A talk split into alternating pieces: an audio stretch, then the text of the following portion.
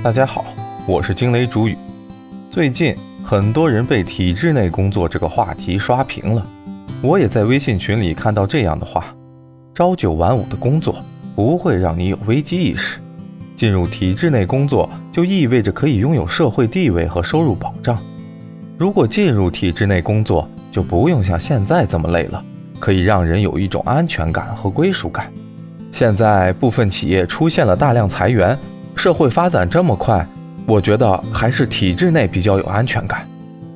从以上话题中不难看出，很多人身在体制外，都在向往体制内的工作。那么，被裁员、没有安全感，真的是要挤进体制内工作的主要原因吗？那么，我们就来研究一下这种现象背后到底是一种什么样的心理在起作用。一，觉得在体制内工作有安全感。从以上话题中。不难看出，出现最多的词就是安全感。现在社会发展变化这么快，我们每个人都不可能有太多的时间去学习、工作和思考。很多人认为进入体制内以后，工作稳定、工资稳定，不用担心会被竞争对手挖走，不用担心自己做了这个行业以后会被新人给挤下来，也不担心自己所在的单位突然被裁掉，更不用担心失业了就只能自谋生路了。进入体制内工作。就意味着有五险一金、政府福利、退休保障。总之，体制内的工作是比较可靠的，相比于给别人打工看老板脸色，工资不稳定，更有安全感。二，觉得在体制内工作社会地位高。古语有云：“事而优则学，学而优则仕。”自古以来，无论时代如何变迁，人性中的欺凌和恐惧永远不会改变。古往今来。